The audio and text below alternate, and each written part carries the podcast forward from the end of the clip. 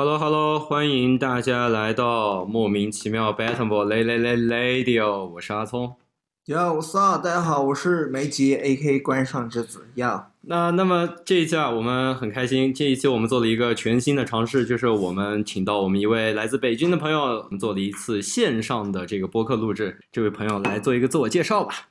哎哈喽，大家好，我是德军儿，现在在一家互联网公司做数据分析师。对，平时爱好就比较广泛吧。对，最近喜欢飞盘呀、Live House 啊、球星卡啊什么的。对对。哎，德军，你可以说一下为什么就是你要叫德军吗？因为据我所知，德军不是你的本名啊。对，其实这个来历还跟今天晚上球赛比较有关系。对，德就是大家都知道，这个辽宁有一个中锋韩德军嘛，很有名。就我们之前都在，我们俩都在这些媒体这边干过嘛，对吧？然后我之前第一次去球局的时候，我穿了一件就是韩德君的球衣。其实买到韩德君球衣也也比较阴差阳错，因为郭艾伦的卖完了，所以 所以所以我。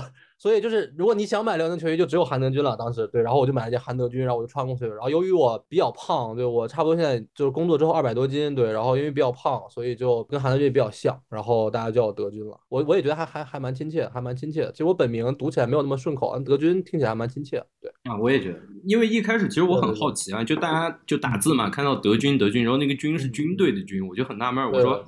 怎么就是像法西斯还是 在什么的？我靠！哦哦，有点像，有点像。而且韩德君他本人的那个君是那个君子的君吗？君臣的那个君。对对对对对，我那个应该算是打字的时候就误传了，就其实没有一个官方叫法，然后就直接就德军了。对，就大大家可能打字打顺了，就德军德军，就军队的军。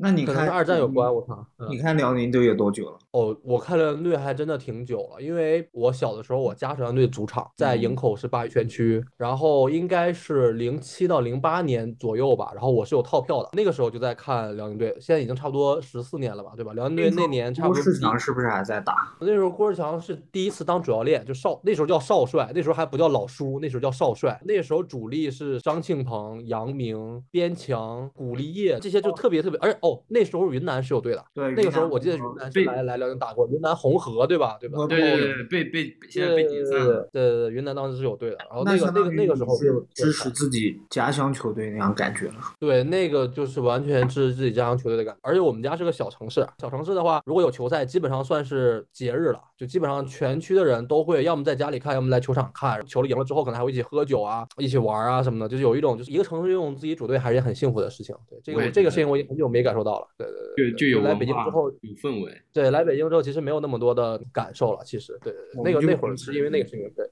我们没有球，我我们一般只能看什么湖人队啊、凯尔特人队，然后选一个当主队。不是，我也是保罗球迷了，我也是保罗球迷。当时那段经历是是还挺不一样。三比零，三比零，今天三比零很开心，真的很开心。一七年在外面读书的时候，辽宁队是第一次要得这个全运会冠军，我是把课都请了假，赢了之后我自己在那个宿舍被窝里偷偷哭。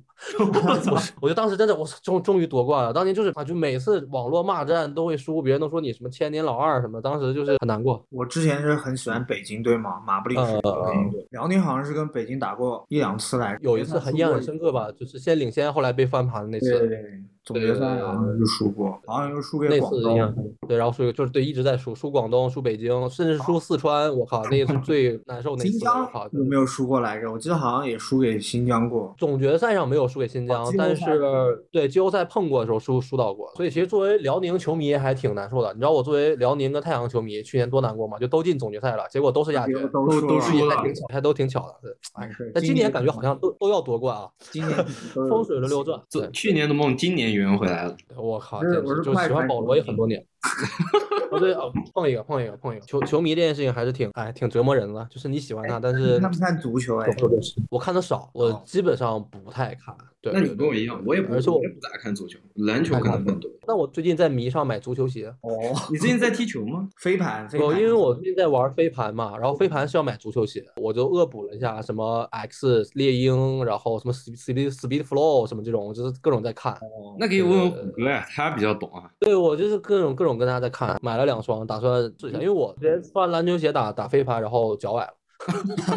篮球鞋真的真的不适合，真的不适合打飞盘，因为它那个草地会软，对它草地会有点软，然后你你重心有点高，其实很容易就崴脚。最近是有是都是各种各种这样的事情。你最近有打球吗？最近打球是偶尔的，打球就是两三周，然后可能会去。哎，我们打球那个场其实就是曹芳他们录那个录各种抖音段子那个场。就是那个仙豆那个地方。对对对对北京那个不是不是，那个是那个我们之前去的是亦庄那个嘛，他们那个啊上面各种仙豆嘛，什么耐耐克 logo 啊，什么都在那边。有没有遇到过他？我还真没有，真没有遇到过他。可能他去的时候都是那种工作日啊，可能周末去的少。那算他走运哈，但是我们打，当时我们打的时候，就你知道场边好多的那种在录段子那种网，就呃拍抖音那样的，对，就是小姐姐穿的比较，就是就穿黑丝打三步上篮，确实就就主要想单防，结果不是一个场。对，怎么篮球都有渗透到这这个黑丝？流量密码。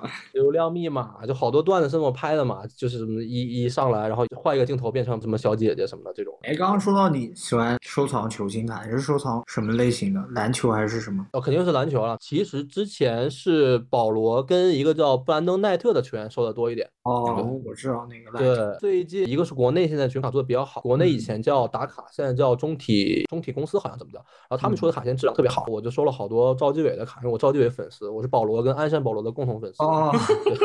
鞍山宝。对对对，我是喜欢那个打球风格的。最近塔图姆打得太好，然后最近开始收了会儿塔图姆。就是这些球星卡是不是它类似于可能分公司还是分品牌的？对，现在 NBA 是这样，NBA 现在整体的版权都在帕尼尼这边，所以只要是出 NBA 的卡都是帕尼尼在出，然后帕尼尼每年会有不同的系列，从低端到高端，可能每年刚开始的时候，赛季刚开始会有叫低端叫什么 Hoops 啊，然后什么甜甜圈啊这种系列，就是这种的可能是 Donuts，对不起不叫甜甜圈 Donuts 系列，这种可能是一盒差不多可能会三百多张卡，但你可能最多最好开出来就是一个。贴纸签的球星卡，再往后，比如开始终端的一些叫什么小真金啊、油画呀，开出来会有一些亲签的，不是贴签的，然后可能会甚至你会拿到一些球衣的切片，哦对哦，那种价值就会更高，对，然后可能到最后系列，分那个部分角落，就可能比较稀有的角落就会价格高，对是吧？对它大部分都是球星有亲自穿过，某种时候它是一种你跟球星建立连接的过程吧，就是那个他穿过的衣服，然后被切成片，然后放在那个卡里，他又亲笔签上名，然后拿到你手里，摸到的时候还是很激动的。我靠，就是你想象他当时签的那个过程。我补充一下，就赛季后可能会有一些大系列，就什么手提呀、国宝呀、IMM 啊这种大系列，可能比如说最贵的可能一盒就十万，然后可能里面就几张卡，但基本上每张卡都是亲签，都是球衣加亲签，呃，就像开盲盒那样的感觉。对，其实有点像盲盒。每年可能最重要的系列，其实国宝会有一个 RPA，就是每年新秀的卡，然后有签字，会有他的球衣的一个切片。R 就是 Rookie 嘛，T 就是 Patch，就是球衣的 Patch，A 就是 Autograph，就是签字。所以 RPA 是每年的重头戏，因为每个人就只有一个 Rookie 的 year，呃，RPA 是一个球员目前最贵的，对，所以可能你看看一些新闻啊，什么库里啊、RPA 啊，就是说对就是收藏这种新秀，其实相当于你在投资，因为如果他打到打出来好的话，就可能会升值嘛。对对我最近其实也有在投资一个新人，叫凯尔登·约翰逊。其实他也不算太新了，就是马刺的那个烤鸡，去年的新秀。他现在卡价相对来说还没有那么贵，但我个人觉得有点往莱昂纳德走那个潜质，所以就是赌赌了一下，赌了一下，收了一些，等待它起飞。就呃打断，就可能投资这种稍微就是大家可能没那么看好的，反而我会觉得比较有意思一点啊。对就出来打出来了呢那样的感觉。就像其实三球跟爱德华兹他们现在本身卡价已经很高了，你现在去买他们，他们可能甚至会之后会降，因为就是你现在你期许他是一个达到很高很高很牛逼的状态，结果他稍微有点伤，他就会降。但其实像烤鸡这种，大家都觉得啊其实好像就在马刺也一般，成绩也一般，数据也一般，说不定每天就打出来。但他的小伙本身态度也不错，觉得未来有一些增长空间吧，就收了一下。整体就是就除了投资之外，你就觉得真的挺有收藏价值。我最近看到一个无忧的球星卡，另一家球星公司叫 UD，它是之前 NBA 的那个发行的卡的那个发行商，它每年会有一个系列叫 Good Win，就是会签，就是会有一些体育界或者某些。行业中比较有名的人会来发，比如乔丹也会发，UD 是有乔丹的签字权的，对，然后无忧会发，甚至比如说一些 F1 的车手或者一些什么短跑运动员，其实是一个杂项的卡，没有专门指项目。啊，那比如说，假如哪天我走起来了，某种意义上我也有 我我也有可能发一个球星卡，可以这样理解吗？可以，可以，可以，你可以签名都不签阿松，你可以签城堡，我操，真的真的帅，限量十张，好吧，直接卖一万一张。我我那天看他们抖音上有一个探那个国外的那个卡市，好像真的有那些小的球星卡公司，就他就自己搞一些小小卡片、小限量这种，对，然后玩一玩，其实也蛮有意思的。我我们回头可以搞一下。其实最近球星卡这件事情在国内有点不太好，是因为抖音最近他们搞了好多球星卡直播拆卡，就大家正常玩球星卡，要么就是你是大老板土豪，你就一盒一盒买嘛，十万一盒，但一般往往就不会回合，因为十万块钱出来的东西，大概你往往出去卖不会到十万，可能顶多五万差不多了。除非你开出来个东契奇啊，开个穆兰特什么的。现在就是大家一般会有 NBA 三十支球队嘛，会上三十组，然后每个人代表一支球队，这个卡里面开出来哪个属于哪个球队的，你就拿到哪个球队的卡。其实是偏带有一些偏博运气的这个成分，但这还在合理范围内。对，但是后来抖音直播愈演愈烈，就搞了一些比大小，开球星还比大小，比如说。我们就开一个盒子，然后比这个球星卡的这个边数的大小，因为球星卡是有边的嘛。嗯，就比如说这个卡是世界上总共就一百张，你是第一张，你就是最小的边，就是一边。他们比这个大小，然后甚至会赢一些 iPad。那这种其实就有点类似于博彩，博彩，对，就有点是类似于博彩了。对，然后后来就被封了一堆，所以现在直播是有一些乱象，包括有的时候你会去看一些快手什么直播，如果你晚上半夜打开的话，刷飞机加加微信什么的，对，会有这种。呃，看看看一些加加微信，看一些正能量什么这种，就就是。我最爱看的，满满的正能量，对对，刷飞机加微信帮你刷学习强国，我操，有意思有意思。这个这因为因为我不太看直播，所以这些可能不太懂。然后包括其实像球星卡，我感觉前段时间就微博上我关注到，可能像球鞋领域的一些大 V，他们好像也都也就在玩，试着往这个趋势在靠这个样子。如果你喜欢篮球喜欢球星的话，你其实很难拒绝一个你真的很喜欢球星的一张签字卡。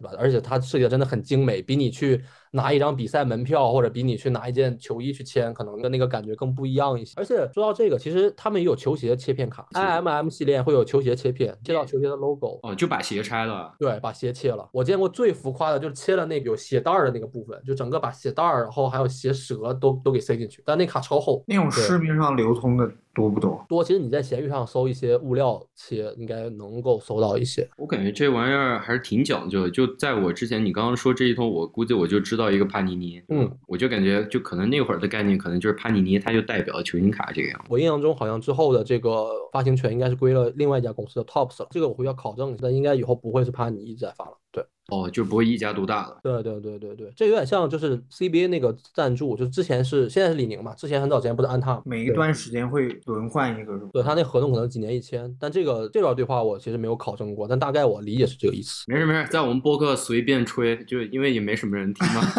那那就是这样，我操，我这 就是这样。我说的就是你看 CBA 那公司也签了，我操，他妈先先发 CBA 再发 NBA，我靠。对，哎，CBA 最近那个其实真挺好玩，因为 CBA 它会有一个，它一张卡中间只切了那个球员球衣。背后那个名字，比如易建联，我就三张，就分别是一张易，一张建，一张联。你要你要去凑齐吗？对，如果你凑齐那那那张易建联，那那真的还挺帅的。对对对，很狂很狂，甚至还切那个 logo man，，那 logo ball，C B 是 logo ball。对，就在哪儿买？一般会有些卡店，就你在淘宝啊搜一些，会有些卡店。哦，就是专门卖这种的卡店。对，抖音最近有直播上组的，然后微博其实帕安尼自己那官方微博也在卖。帕安尼那个微博那运营，其实我们我们之前还见过，对吧？哦，就是之前采访采访你那个。呃。他是凯刘文的粉丝嘛？对，但我不知道现在还有多少凯刘文的粉丝。没人敢说吧？对吧？反正我也把我凯刘文的卡卖了，就是有点不太想留着。对，卖卡保有有没有跌？有跌有跌，凯欧欧文卡确实跌了，就因为他个人这些行为。对，这个卡价其实有点像股价，就是跟你个人行为其实还是挂钩的。对，那今年可能有些球星他就涨了，比较涨。今年莫兰特肯定涨得很厉害了，莫兰特今年打得很炸。我记得还有谁涨的话，好像森狼那个范德彪有有有涨一些。这名字好吧？对，森狼那个范德彪应该有涨一些，其他的我印象还不是很深刻。其实今年其他球星都没有从从不太那个什么就变突然很厉害，一下打出来就爆炸式。对对对，对我觉得他那个卡价增长，你可以参考每年那个进步最快球员的排名，跟那个是基本上差不多。对，根据根据这个排名来做投资。那 那这个卡其实侧面就说明一个。就是用实力去把自己身价打出来，那种感觉，哎，合理啊！你这么说合理啊？它就不相当于说像球鞋是有些其他的炒作方式，是，就比如球鞋，可能你的被不同球星的配置不同，对吧？你的这个定位不同，对吧？你可能就是货量不同，你可能价格不同，但这个球星卡确实是跟你的个人的方方面面是挂钩的，不仅是球技吧，包括你其实需要很多你对运动本身的了解，是的，你对球员一种眼光嘛。我靠。这期聊着聊着，感觉像在接了那种球星卡的推广一样。我操，在在掐在掐分，准备要去买，已经已经开始走走，就这么快就开始第五期就开始走商业化的套路了，是吧？已经可以去植入一些了。不过确实有点好玩，因为我记得当时我走的时候，你不是还给了我几张球星？对对对对对，我还扔家里放着。不过今天听你这么一说，我感觉我可能回头看买点来玩，我感觉还挺有意思。对，主要它真的很漂亮，真的就是我我第一真的觉得它那个设计很漂亮，然后再就是你有签字有球衣，还是很开心的。那个这期节目播出之后，如果有这个投放的话，我们可以专门再录一期啊。必须的，然后直播必须啊！就如果有球星卡投放，我们就专门再再录一期球星卡。这个我去搜资料，我们可以讲一小时。然后 我们俩也去恶补一下，再延伸一下，做个什么直播传传播一下正能量。对对，传传直播正能量，我的可以可以。一般这种在后半夜，这个点一般没有。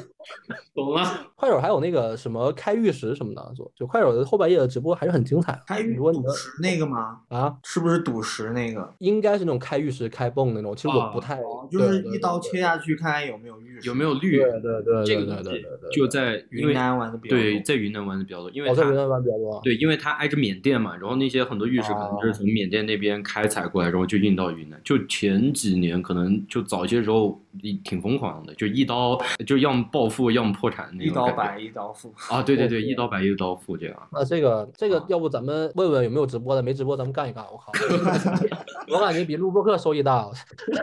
这个只是可能成本也有点高，投入也有点高是吧？没事，找大哥。一刀下去就可能一刀下去一套房就没了，我操！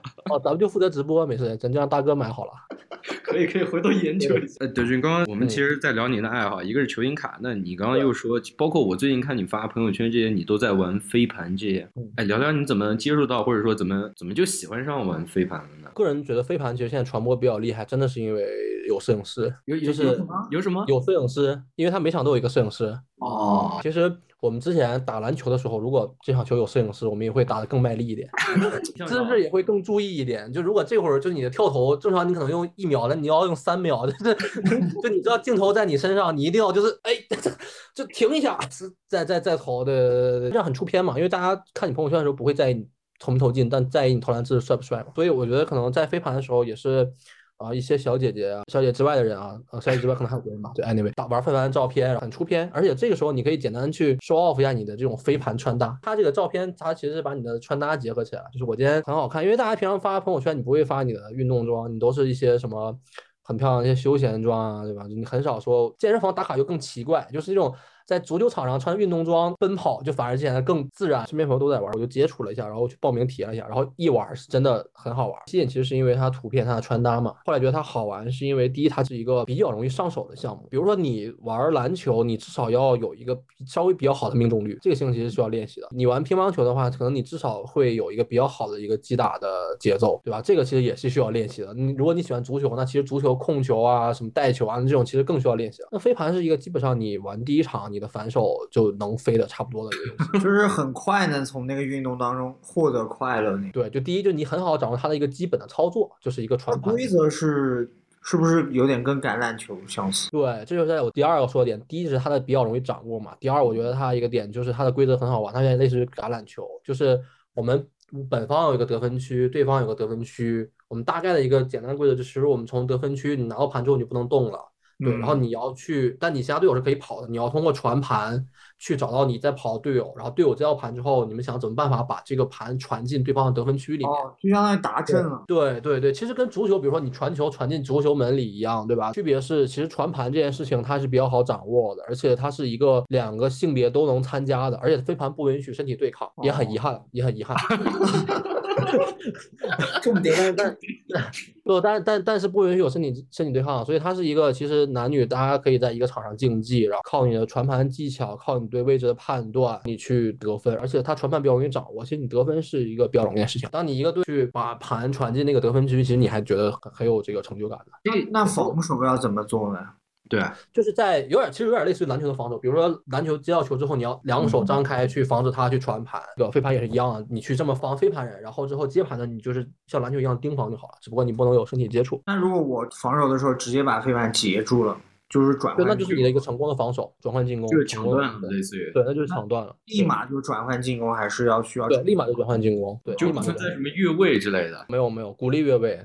就一场比赛得配多少人啊？就是一个队得有多少人？我们现在一般是玩四打四或者五打五。差不多这样。哦就像场球赛一样。应该场地就是一个七人制的足球场那种感觉。对，差不多这样。但但你想，其实他的对体能消耗还是比较大的，因为如果对方吊盘的话，你要立即转换进攻。嗯，折返跑啊，对他其实接盘很难的，就因为你你如果队友传传盘传的很远，你要去找那个盘接那个盘。如果飞很高的话，你跳起来接，就有点像那个争抢头球一样。其实它是一个对体能消耗很大的运动。打个十来分钟，其实我这个体能就有点累了。那盘落地了怎么办？嗯捡起来就 OK 吗？就我盘落地就说说明你算算你传盘失败了嘛，传盘失败就要交换进攻。就要转换进攻。哦，对对对有意思。所以它是一个很快速的、很快速的。那天我们有个朋友还约我去玩，是，我就感觉这个运动一下子就可能因因为可能像你刚刚提到，它的社交属性是比较强的，然后可能一下子在国内就风靡起来了，就然后加上这个门槛不是很高，然后就很适合大家玩。比较遗憾的就是没有这个身体对抗啊，就呃，遗憾，遗憾，遗憾。我觉得以后可以，比如类似有一个什么野蛮野蛮飞盘这种出，就是就是加入身体对抗。对对对，这个开玩笑不错，我们可以改天自己玩。那如果我们现在去从飞盘里面，如果能做点什么事情，比如说我们这个品牌能结合进去的你是真的很想接推广，我发现。但我觉得可能现在，我觉得可能想到第一个点，其实是现在飞盘穿搭其实没有一个特别固定的公式了。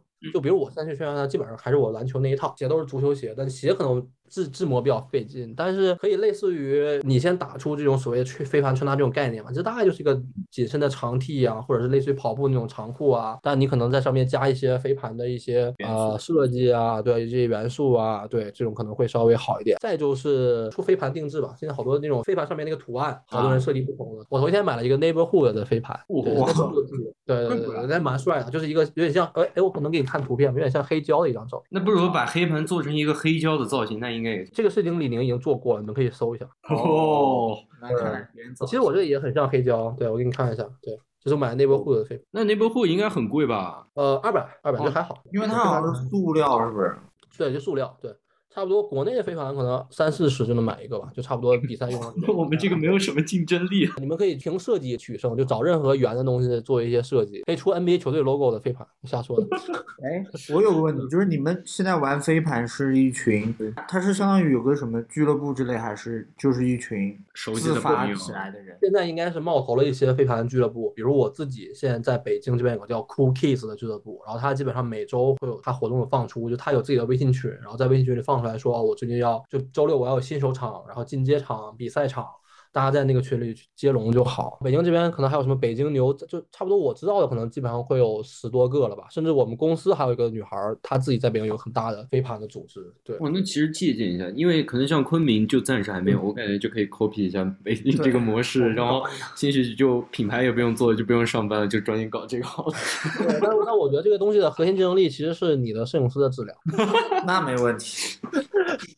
对对，因为就大家就基本上玩这个，可能还是会希望有些出片儿吧。对，然后就在意自己嗯当天晚上有没有被拍到一张很帅的照片。对，就可以拿来发朋友圈这样。对对对，我觉得大家还是有这个需求吧，就是你的朋友圈里应该缺一些，就是你被记录的一些运动的时候一些比较帅的照片。大概你摆拍啊什么的，其实大家已经看的有点腻了。就像滑雪，好像现在很多人就当场就扔给你拍，你就可以去买。对对对对对，其实滑雪滑的很帅，也很出片嘛，对吧？就是如果你只是在雪场合个影，其实没有那么吸引人。但如果你是那种很帅那种姿势，雪场会有点傻。对对对，而且跟着比较费劲，跟跟着挺费劲的。就加加上滑雪，它确实它门槛也要比飞盘这种要高很多，所以说就不如飞盘那么亲民。对，对对对，嗯，你如果不是非得买足球鞋，其实你穿个什么板儿鞋啊，其实你也都能玩儿，也没有那么严格的限制。就只是我们来讲，抓地力要更强一些。对对，你草场嘛，钉鞋可能还是更合适一些。你们去的如果真的草场是真草还是那种呃，假假草，假草，假草，真草，因为北京还是比较少，一般还是被足球队顶，可能一些级别比较高的联赛什么可能会去争吵。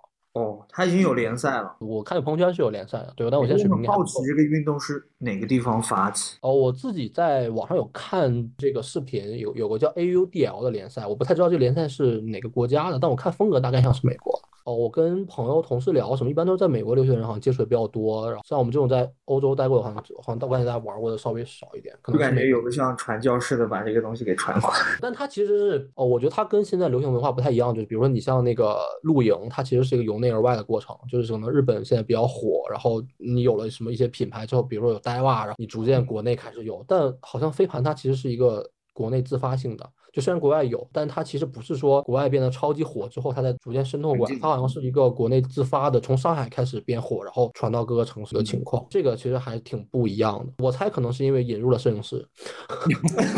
就我我总在强调这个点，是因为是因为真的，你一个普通人，可能你能拥有一个像就是体育明星一样在场上被拍的那种那种形象，其实还挺难得的。对我们之前其实没有这种这种体验。是核心就还是社交出发，就这样。对，图片嘛，小红书嘛，对吧？朋友圈嘛，对，是这样。就让自己感觉看起来酷一些。我第一次去玩飞盘的时候，我靠，我那个我们那儿有个大姐，然后那大姐就穿的挺那个，然后就直接把摄影叫来，摄影师，我给你拍点任务。然后结果后来看照片，那摄影师给他拍一堆照片，我靠，挺那样，对，挺不一样。的你说这个，我就想到一个点，因为现在很多人他拍照，女生嘛，大部分女生她喜欢用美颜相机，但是你突然就一个摄影师给他拍的很巨真实，他可能会修图吧？应该后期还是给你会稍微，主要是那那些人拿到照片之后自己会修啊啊，他自己啊，就我把原片我原片直出给你，然后你自己回去想怎么修怎么修。那其实这个摄影师还是挺轻松的，你就直出就行了，对吧？你把呃，但运动那种的，其实你要抓的稍微好看一点嘛，很容易成为表情包嘛，其实 就我感觉你接盘真的。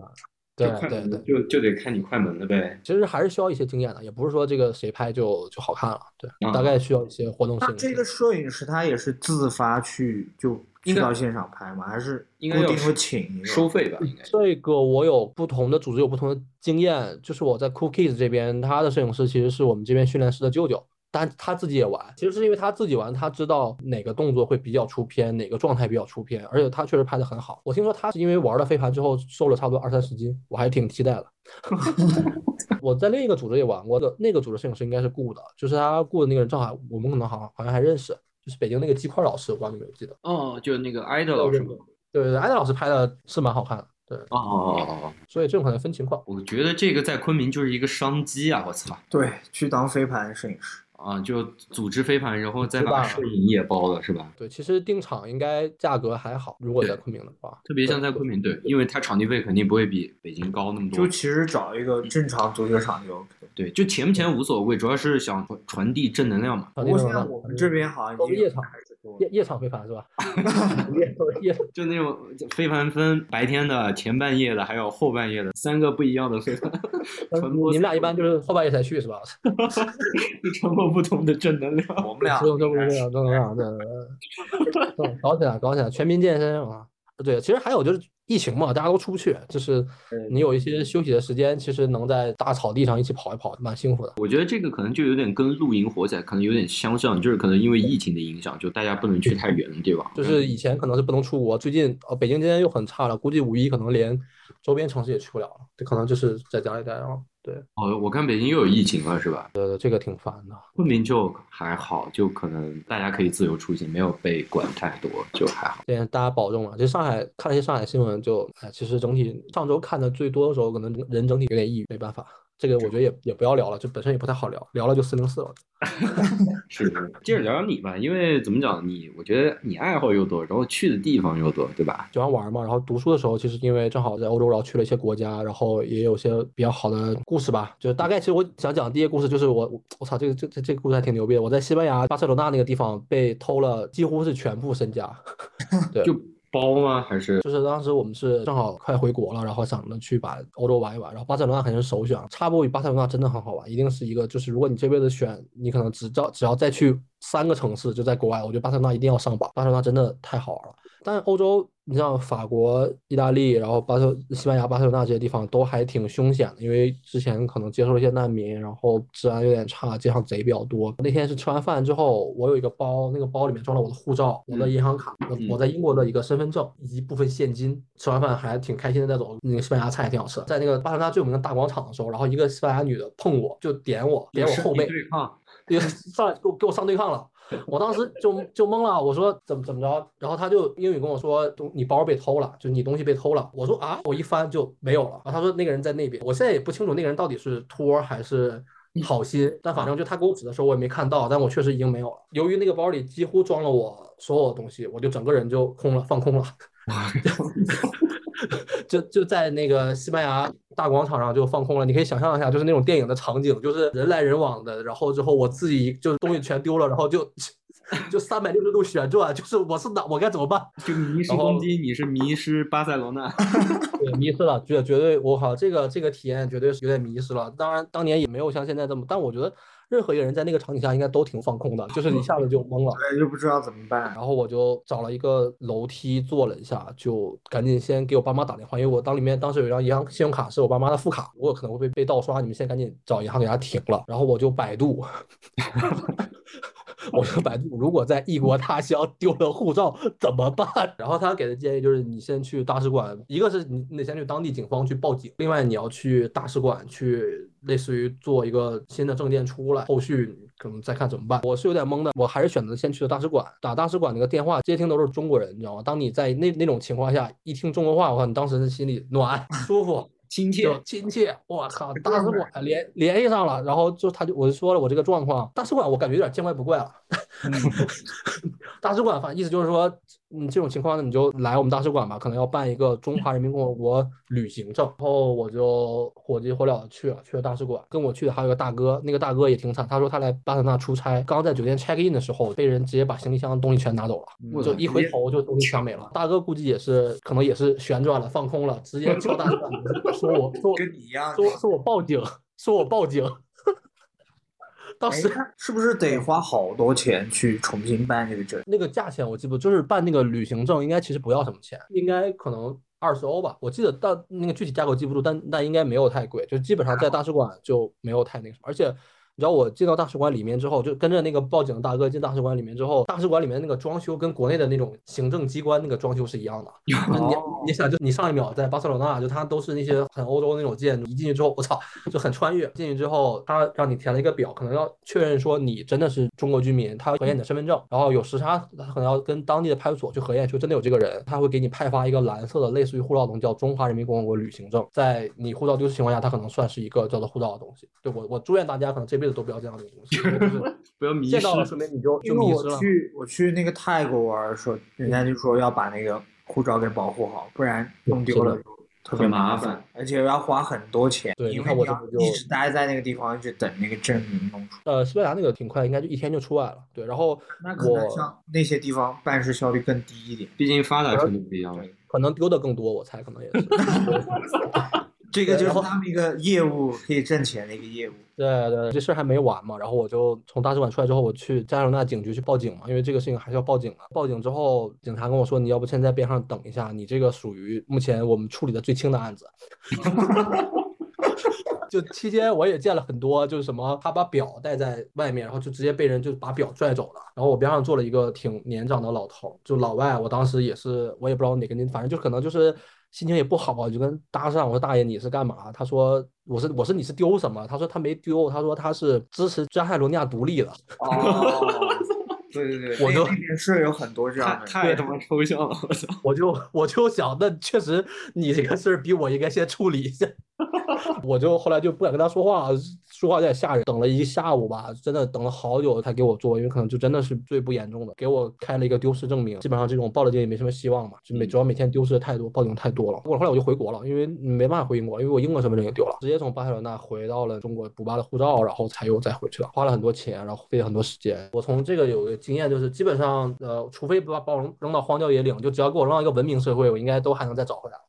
哎，我很好奇，就是当时你包丢了以后，你你身上是没钱的吗？呃，没钱了，没钱了。但我当时有同伴。你是怎么去去到其他地方？就是手机吧。一个是有手机，另外是我有同伴。对。哦，那还好，那然后手机当时外国那个手机支付功能不是没有像我们那方便，对，但当时其实也可以在线支付的一些啊打车人 Uber 什么可以啊，但是挺放空的，我靠，那两个瞬间是挺放空的，就主要还其实还让父母担心的，这点也挺不好的，确实就就如果你将心比心的话，就是这种事情很崩溃。那这样说，欧洲小偷有点多啊，我不知道你们有没有听肥杰最新一期的那个播客，他就讲他在英国留学的时候去了。去了法国，我靠，被偷法国炸了。小偷就是说巴黎巨多小偷，对，巨多，就是他在巴巴黎应该刷了一次信用卡之后，整个信用卡被盗刷了，刷了两万多应该。哇，对他应该是被偷账了。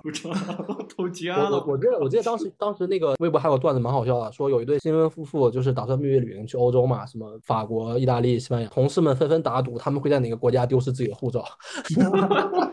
那在那个巴塞罗那，除了这个比较糗的，你你说它很好玩吗？我觉得它是一个很 chill 的城市。我觉得我没有去过 LA，但我猜它跟 LA 会有点像，因为它整体的那个没有那么高嘛，所以它其实挺热的。然后它又是海边，嗯然后整体城市的氛围就是那种大家都很放松。而且我去那会儿正好世界杯，基本上每天晚上各种的那个酒吧都在放世界杯，大家点点那种 tapas，然后喝点酒，看完球，然后基本上十一二点。就外面都还很热闹，海边上都是人，街边都是那种摆起来的小摊儿，然后大家就是吃各种东西，喝喝酒。我是蛮喜欢这种的生活氛围的，就因为你如果在北京的话，基本上你十点钟除了你去三里屯，其他地方基本上都已经很黑了。对对，或者如果大学校园里还 OK，但西班牙整体是一个很 chill 的地方。有夜生活的城市。对，有夜生活，它它的夜生活不是去夜店什么，就整体大家都是那种晚上都出来玩的这种。就大家晚上都出来传播正能量。街头对，然后另一个我觉得很像，其实首尔是跟它很像。巴塞罗那其实其他好玩，就是比如说你可以去巴萨主场，对不起，巴萨主场，吗？对，诺坎姆球场，就就就足球迷比较向往的一个。对曾经的巴萨球迷，曾经的呗，就是现在是巴黎球迷呗。对对对，但是估计得脱粉了。你得多看看那个李老八那个地上足球，拷打哦，我有看过，我有看过那个，火速拷打梅东。他有一集那个说那个切尔西被黑的那个，直接哭起来那一集，我都有看。他挺有意思，他挺抽象的。最近在拷打毕费，对，梅东、梅东、外马尔。对看来你也有看这个，呃，我很喜欢看这些梗啊什么抽象然后诺坎普球场，西班牙应该有个建筑叫高迪，他有一些很很有名的建筑，圣家堂、米兰之家那些建筑还挺不可思议的。就走在那个城市就很幸福，真的，哪怕你被偷了，你都觉得在那个地方待着，就是我我觉得很。很很充分吧，这个证明很充分。哪怕有这么不好的体验，其实你还是觉得在那儿还是很快乐的。这是一个很推荐大家去的城市。那为什么你会说你刚刚说跟他跟首尔有点像？首尔也是。对，其实我工作之后去的首尔比较多。我们当时首尔是在弘大弘毅大学，是首尔应该第一的那个艺术大学。然后他那学校边上也是一块大的草地，然后草地边上都是一些妹妹呃呃呃有啦有啦。巴塞罗那时候其实有这些啊，对。然后然后就首尔就有这些嘛，尤其是艺术大学的学生，我跟你讲，边上有些卖酒的店，然后卖一些。韩国吃的店，然后整体也是十一二点，大家都坐在草地上，有的人弹吉他，有的人聊天喝酒。我是很享受这种生活。首尔基本上就是很多一些比较繁华的地方，十一二点也都还是亮了灯，大家吃东西喝酒这样。首尔很好买吧？首尔其实很好买。对，那会儿其实 Well Done 啊，Either Arrow 其实还没有很火，所以那会儿你在韩国能以比较合适价格买到。那会儿搞了一件绿的 Well Done，我我对啊，那样就在那儿买的。我靠，当时觉得好帅，我靠，什么全中姐姐开的店，是这么家地方都没卖，结果后来烂大街，我靠，后来那你眼光不错嘛，就是你你还没发现它巨火的时候就买。对，其实去首尔还有一个小 tips，就是首尔会有米其林三星的餐厅嘛，呃，世界都有，北京其实有，但首尔的米其林餐厅大概是世界上最便宜的。哦对，性价比最高。对，对，它那个里面吃的东西吧，比如说它吃韩牛，其实韩牛也并没有太好吃，只是因为他们国家养了，但就是可能因为珍惜度高一点好，但其实它那个肉质也并没有很好。它其实是一个米其林三星的餐厅，就至少它在那个评价体系上被打了三星。就是如果你要在英国吃一顿，你那个价钱可能就没边儿了，但你可能在韩国的话会稍微便宜一些。哦，对，然后它基本上也是一个人可能会十到十道菜吧，差不多。那也挺不错的。嗯因为像韩国人，我之前就看什么他们自己养的牛、自己种的菜，可能嗯价格就要高很多，是吧？就他们比较对崇尚这种自己自己的东西要更贵。对我去一家应该叫罗燕吧，那个是之前 Rain 结婚的那个酒店，他楼上的一家餐厅，然后他们家所有的那个餐具都是韩国自己烧的青瓷，听起来很唬人，但是你作为一个中国人，就是也韩国烧的青瓷也也有啥非得用那吃的呢，对吧？你 对吧？其实就他会很自豪跟你说这是韩国的青瓷成的韩国的和牛，但呃也是不便宜了，但是你后来觉得哎就是是吧？对对对，没有去过景德镇他们。对对，我记得我当时去那个景仁宫吧，应该首尔的宫殿，我觉得其实也没有天坛大，然后可能也没有那么雄伟，可能就是另一种文化吧。你也在那个地方体现体验一下不同的文化。对，嗯，就可能作为一个中国人过去，就可能更多的是体验文化，但是很难被他们这些东西被被唬住这样。对我我对那个他当时那个韩国的青瓷装韩国的和牛，我反正没有没有太打动我。最打动你的是什么？We are done 吗？呃，最打最打动我肯定是弘毅大学的草坪上那群人，然后然后是 We are Done 吧。当时也是因为我跟一群朋友一起去的，然后大家朋友之间一起吃吃喝喝呀，逛逛街啊，什么体验就很好。总体来讲很难说你在旅行中会有什么不太好的体验，嗯就是毕竟是去去去去有意思的朋友在一起，是，对，应该很少，对说哪怕是被旅被偷，行最重要的不是去什么地方，而是你的朋友。就跟谁去？嗯，对，跟谁去吃一些好吃的东西，确实每个地方都还有一些好吃的东西，这个是很值得吃的。对就一个人放空，跟身边有人陪你放空，那可能体验也要稍微好一点。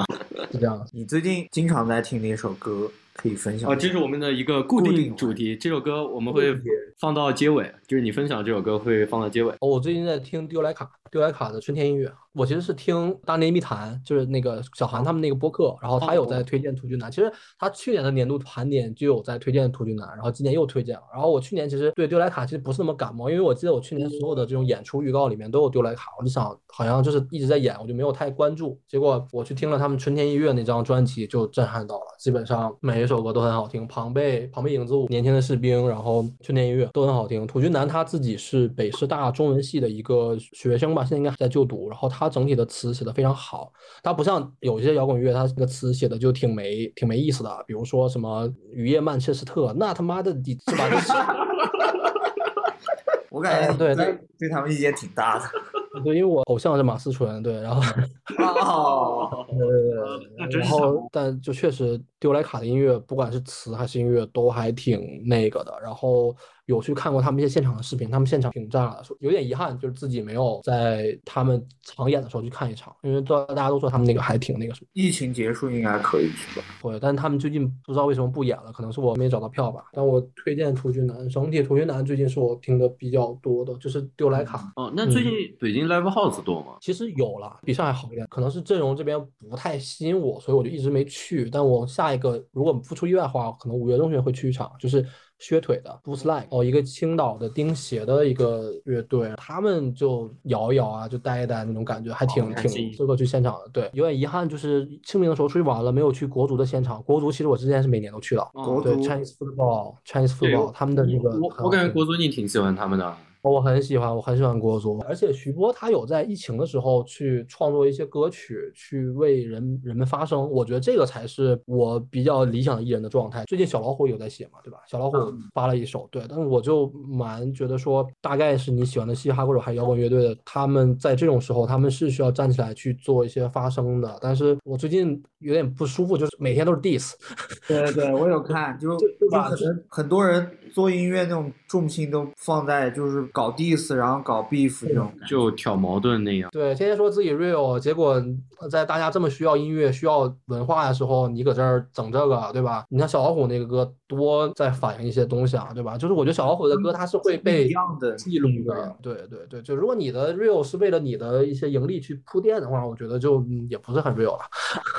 其实又涉及到就可能你比较难抉择，就商业或者说艺术的东西，是的，都有时候你可能发生了，就会失去一些这个就会失去一些声音。更重要还是用音乐去说话，就不要对对对对。就哪怕对你不发音乐，你很久很长时间不在公共视野，但是你突然丢一个作品出来，其实大家喜欢，依然还是会去喜欢你追随。这其实是想最近聊的，真的是你在情绪不好的时候看一些你的你的喜欢音乐人的一些发声，你会稍微这个不愧是我支持的人，对，但好像摇滚乐这个圈子，其实他们还好吧。但是我看最近庞宽在搞一个行为艺术吧，他把自己关在那个六平米的空间里面，然哦后一直在直播，对吧？你们应该有看到，对。我对盘宽印哦象，，Daft Punk 对吧？那我对对对，因为 Daft Punk 我对他印象挺不好。对对对，不聊了，不聊了，对，对不聊了。对对 没有没有就其实庞庞宽傻逼啊！没有没有没有没有，就但是大概啊，就大概情况好像是，就他原本也是 Daft Punk 粉丝，然后后来呢，就他自己就搞了一套 Daft Punk 的造型，然哦，后反正就哎也有说致敬，也有说抄袭，哎反正就比较抽象比。较抽象。有一次我特别记得，就当时那会儿呃在微博上他就发他那个造型嘛，我我还去转评了一个，然后后来他就把我拉黑了。一般把你拉黑，说明你已经戳到他痛对点。对对，可以，你这波是跟新裤子联动了。Daft Punk 粉丝梦幻联动新裤子，我靠！就因为原本新裤子就可能呃当时才看月下的时候，我还是比较喜欢的。嗯，后来我发现，我操，怎么有潘宽？就我只针对他，就这种感觉意思那个人是那个新裤子里面组合的啊，他是里面的键键盘盘是吧？键盘键盘，对是新裤子我听乐队听的比较少，啊，他他混嘻哈，他跟哦，我说我是我是说 说唱型。看出来了，看出来，看出看出来，看出来。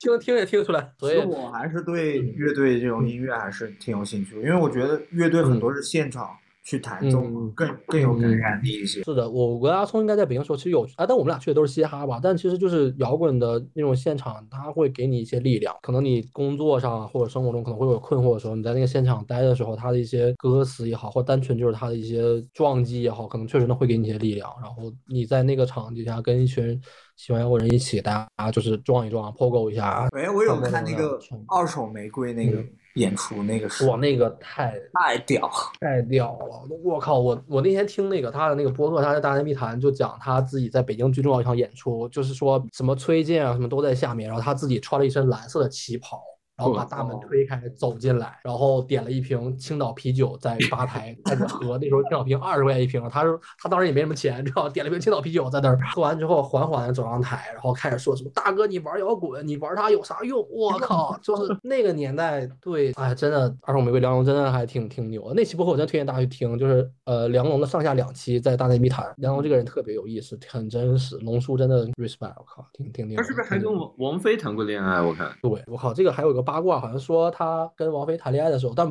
就我就听八卦啊，就是说他跟王菲谈恋爱的时候，就是王菲很有钱嘛，然后他们俩约会，应该当时在亮马河约会，他当时还是没钱，结果就是去约会点，我不知道点吃的还是点东西的，点了一堆之后，他给朋友那时候发短信说还差五百块，赶紧过来送钱。就就他们造型其实挺有意思。我觉得是是，他那个妆 make up，对他那个妆，他那个装扮他，们当时是因为被被一个演演出好像被别人什么，就是好像出了一个事儿，然后他们就为了反抗穿那个女装上去，公司就基调就定下来，就是穿那种搞女很女性那种，就偏女。性化的服装。对，而且我比较自豪是他们应该是从东北起来的一个乐队，对，他是嗯他们是好像是沈阳那边还是哪？呃，哈尔滨大庆那边好像是，哦嗯他去参加大庆的一个音乐节，然后就像你说，他当时应该是好像有受到一些不公平对待，然后他就拿起了化妆，然后赤裸上台。对，后面又接了美妆。九几年的时候，那种在东北那个土地上有人那么唱歌，那个真的你很难想象，还挺夸张的我觉。得有些时候乐队它那个视觉方面的东嗯西很重要，就是它因为很多人打扮比较就其实可能有冲击你的穿搭也是像音乐一样，也是能传达你一些想法的东西。是的而且你可以去听他的一些歌词，比如他那首那个允许呃部分什么什么先付艺钱这种，术家先付钱。对对对，他其实也是有在批判一些东西，对，很 real 的。听这种歌你会还挺那啥的。我们想听一下你最近买过最满意的一个单品是什么？我最近买一单品就是锐步跟那个 Random Event 那个联名，哦，你买到了，我操！！对我我提前提前跟他们订店员去订货了。哦，那些因为我看网上就都在吐槽，就说买不到啊。我后来加他们店员的微信嘛，店员好像自己都在吐槽买不到，但我就不知道为为什么我这么幸运就订到，而且我也没有什么，我说实在，我跟那个 Random Event 店员没有什么关系，然后我就是跟他，他是个男的，对，你我们都没问那么多，你干嘛没解问释那么多？意我意思你在北京门店买的吗？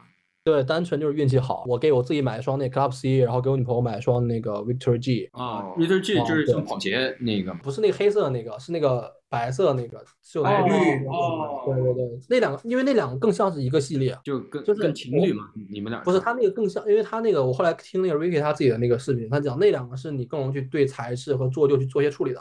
后来那双什么 Premium Modern 那个那个他没法去做一些处理，那个材质是已经固定在那了，他只能会做一些配色上的改变。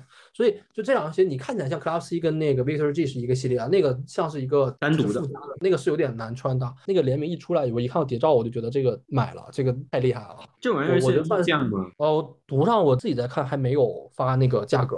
哦，那还好。我这两年就买到我最喜欢的一双鞋就是这个了。我觉得这两年可能不不仅是因为 BCI 吧，就是感觉可能耐克跟阿迪达斯一些联名我都没有太喜。它的那个设计很素净，然后就是有有点其实有点像腾讯号那个闪电，但其实又不太是一样的。对，然后那个绿色那个颜色给的很正，那一点点做旧那个感觉简直是太舒服了。但是国内球鞋联名里面比较出彩。因为我看很多人就去那个弘扬的微博就吐槽，就甚至是有点带骂的，就说我靠，我就我喜欢你，那么就是不是不是什么，就但是买不到，货量太少了，你的什么你。妈就应该二九九 卖给 我。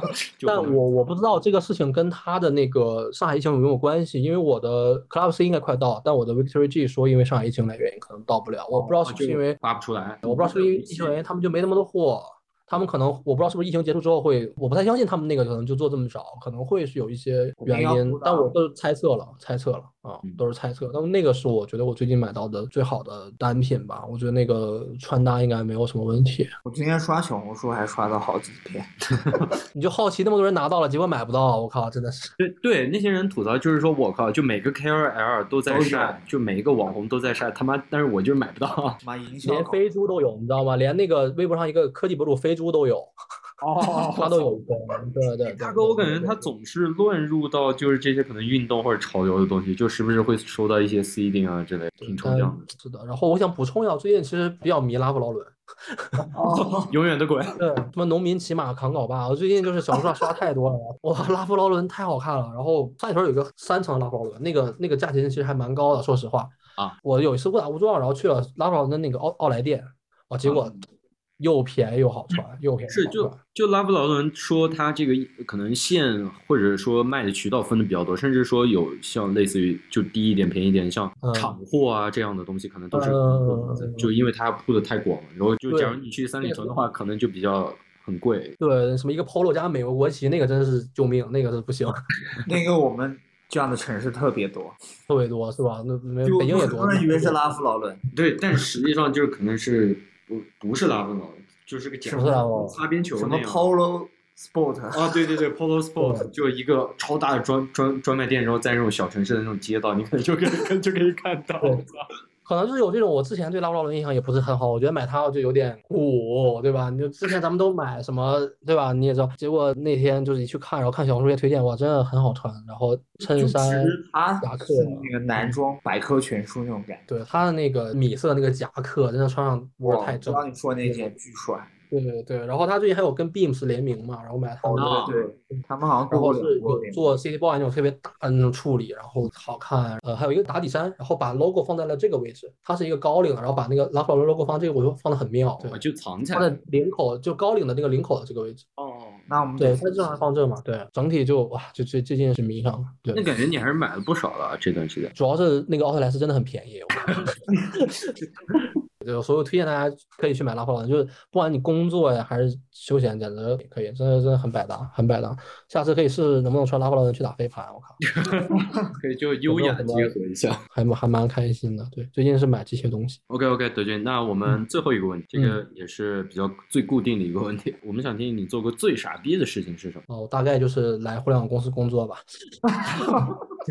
就是其实不完全是因为来互联网工作，因为工作太忙，把自己的体重胖了差不多三十斤。对，哦，差不多是一年半之前入职的，然后工作压力真的很大，基本上每天工作到十一点，然后醒来就继续去工作。那会儿还在大澳洲，嗯，就九九六那样，像是啊不多呃，我自己给自己当时强度应该我就是大于九九六，就很累。然后因为我当时是从一个传统企业，我当时从联想去的互联网公司，就还挺不适应的，有了很多课，然后就很累。其实你胖了三十斤之后，你的身体有很多变化。有点像过劳肥那样，是不是？对对对，我是那种就是有压力我就吃各种甜食哦排解压力的，所以其实因为这个事情胖了很多，老实讲，我一直不敢说，但是我看你，我看你朋友圈，我是感受到你真的胖了好多。真的胖了好多。我靠，哦就是因为把你基本上所有运动习惯全都弄没了。啊、你吃的又真的更多了，就是差不多一年半胖了快三十斤左右。然后我最近在减，已经减了十斤了。可以的，身体胖了会带来，比如说你尿酸会增加，作为就男性各种各样的隐性的这种不健康因素就带。上楼会喘，走路姿势会发生改变。如果你太胖的话，因为我有有的时候就最胖的时候，我感觉我是明显要把肚子挪走的，穿衣风格也会被改变吧？就完全 City Boy。哦，我靠，就 Nautica 我都买两叉 L，你知道吗？我一常就超过八十的不会买，就是建议大家真的要保持一个良好的运动习惯，保持一个良好的体重。就是可能互联网公司可能它收入会比较高，但是同时会带来更多隐性的一些。一方面这，一方面就是确实会有点累吧。然后我我可能稍微再补充两句，因为确实这样说好像不太好。对，因为这在互联网公司还是有些好处的啊，比如比如说，我很开心，就是我在公牛应该应该认识了一些跟我同龄的人，因为互联网公司其实我同龄会比较占比会比较多一点。啊，年纪比你在其他公司占占比多。哦，你的对接对象、你的领导大概都是，如果都是你同龄人的话，其实你觉得你的沟通是很顺畅的，会跟同事有一些超过同事的关系。因为如果你就是跟年龄大的话，你可能大家就保持一个很良好的同事关系，但我们同事有的时候会一起下楼抽烟，有的时候晚上就是工作日去喝酒，一起聊很多大家同龄人的话题，会一起约打飞盘。就我觉得我跟我同事的关系应该会超越一些跟我上一份工作时候同事的关系，然后认认识了一些很有意思的人。对我觉得这个是我的收获吧。在互联网公司，你的因为你那么忙嘛，然后你可能一些软硬技能上的一些成长也是有的。对，但我觉得无论如何是不要把自己搞这么胖。啊我再补充一点，其实这里面还有一点是我们之前不是在写公众号嘛？其实我那会儿可能差不多我们陆续写了两三年，是有锻炼自己的这个写的能力。然后我们现在是用一个在线文档去做沟通、做协同。嗯，其实你写一篇告报告，跟你之前写公众号是很像的，就你也要分段落，你的背景是什么，你的你你要去说什么事情，然后你的展开的什么东西，你会很熟练。对，你要往里去插哪些图片。然后我当时一写这个，我说哇，这个。简直以前写了无数篇了，所以就是很熟悉。然后有有些同事他是说，他上一份公司做 PPT 比较多，所以他们一开始写这个文章就在线文档，写一篇大的会很不适应。我就我说我这个我甚至我跟你讲，我会很挑剔的，我会之后之后再把标点符号看一遍，会会把重点加粗，就像会会检查稿子那样。对对对，会看一错别字，然后，但我们那边其实标题不用太像我们以前那么选，但是，但是那个道理就是，如果你年轻的时候，你大概什么事情都去做就好了，就是基本上可能会。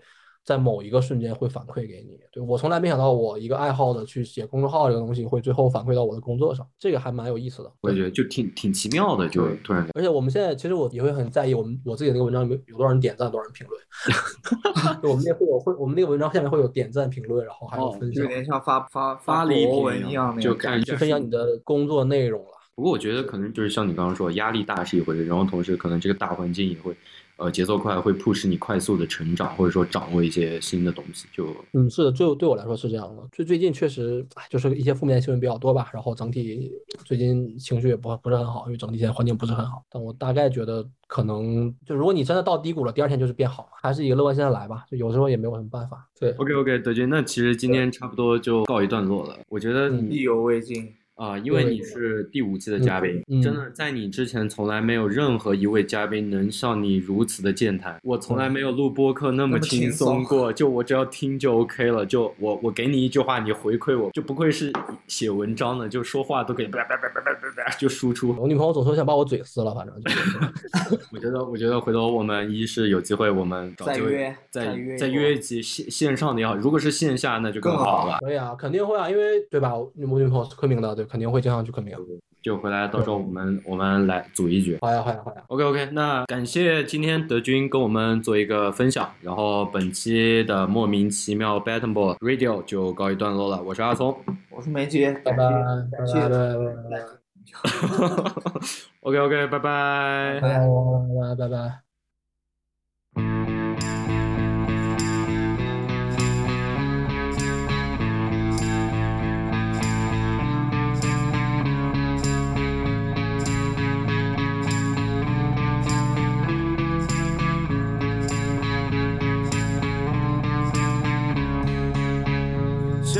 空的晚上，